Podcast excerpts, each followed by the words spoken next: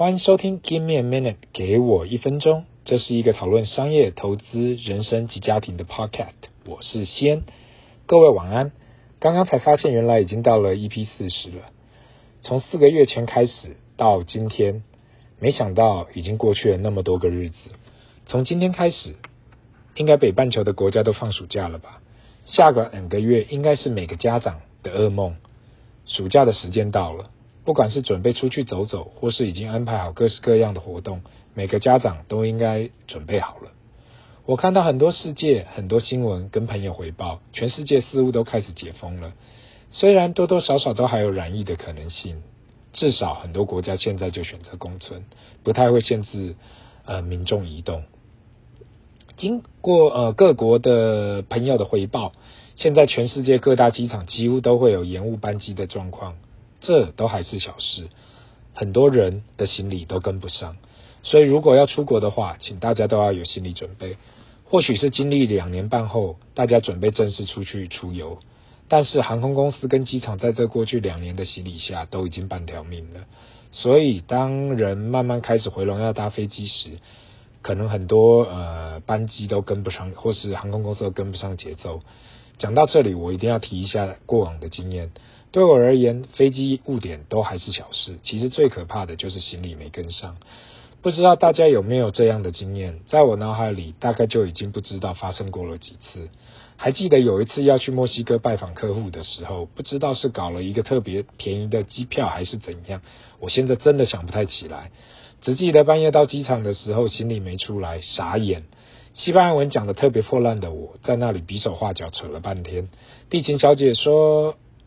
地勤小姐请我先离开，行李有跟上，会再跟我联络。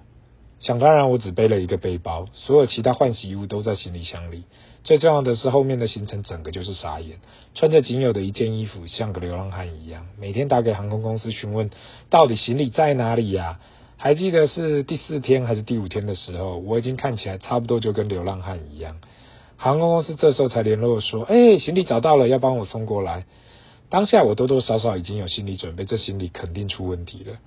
还记得当行李送到饭店的时候，很确认那是我的行李，但是看起来就是怪怪的，锁好像有问题。待会房间一打开，心凉了一半。衣服是没有少了，但是准备给客户的礼物好像都被搜刮光了。老业务的第一法则，永远不要把所有的礼物放在行李箱里。我有照做，但是我也少了一半以上的东西。当然啦，当你在异地的时候，这事情永远扯不完，只能摸摸鼻子，然后 move on。我所学到的教训好像也没有，反正只要把班机时间排得越满的行程，这种问题就越多。后面我还有学到如何只带登机箱跟背包行走，完全不用寄行李的模式，那也是未来可以讨论的故事。回到今天的主题，人生活到这年纪，我觉得其实最难的就是怎样活在自己喜欢的生活里。有时候看着我们家的弟弟好了，他很多时候很担心同学对他做的事情会笑他。小学生大家知道的，什么事情都可以拿来笑人。这时候我都会跟他说，不要那么在意别人怎样看你，因为你永远不可能讨好每个人。当今天这个人想要笑你，明天那个人想要讲你，如果你不能过你自己喜欢的生活，总是在意其他人的眼光，那不是很痛苦吗？现在回想起来，从小到大总是有碰到那几个人，似乎好像永远不在意其他人的看法。如果你问我他们真的不在意吗？我认为每个人多多少少都会在意其他人的眼光。问题是到底能够影响多少？每个人的在乎的等级似乎都不同。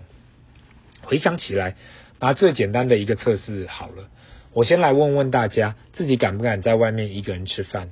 我自己感觉不难啦，但。是后来我才发现，原来很多人没办法做到，因为在意别人怎样看他。还记得过去有个朋友，他打死都没办法自己用餐，因此每一餐都需要找别人吃饭，因为他觉得单独吃饭让人感觉好像很孤独，他才不要这样的感觉。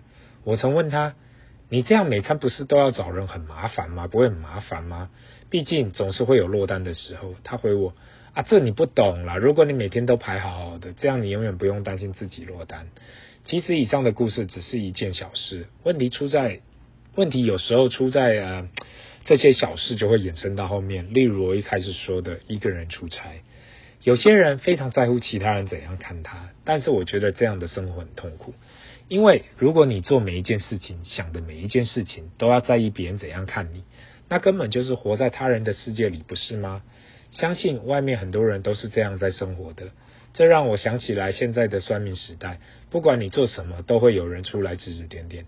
不管是我以前写的文章的时代，很多人来留言说啊，写得不好，文笔不好，资料不正确，blah blah blah，反正想得到的都有人在酸。很，如果你只喜欢听好话，很难去接受这样的批判，那真的是很困难。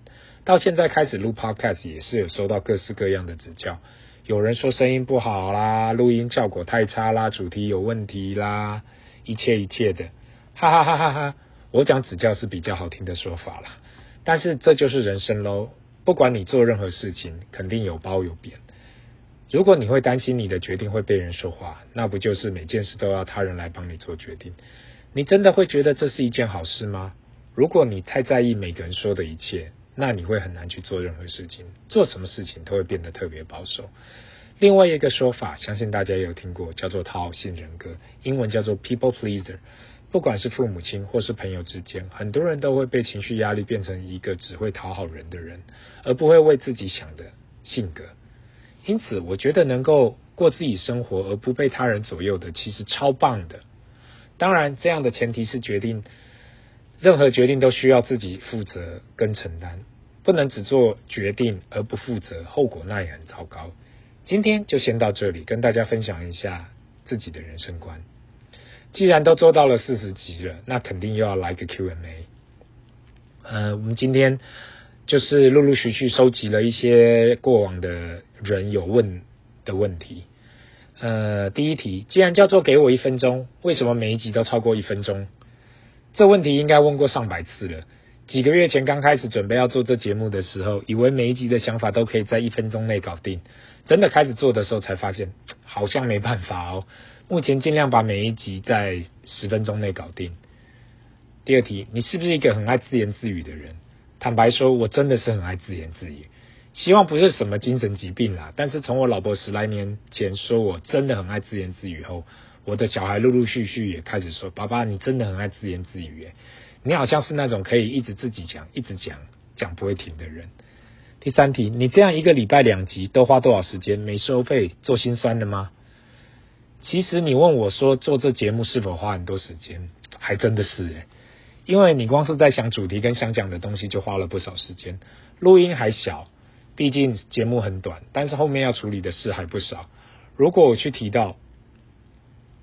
过去我却提到，呃，有热情的东西就没有划不划算。人要找到自己的热情不简单，找到还可以继续坚持下去更难。后续再来看还可以做多久。今天的节目就到这里。如果你对本节目有什么看法，麻烦留言，不要忘了按赞及订阅。Kimi M 的给我一分钟，拜。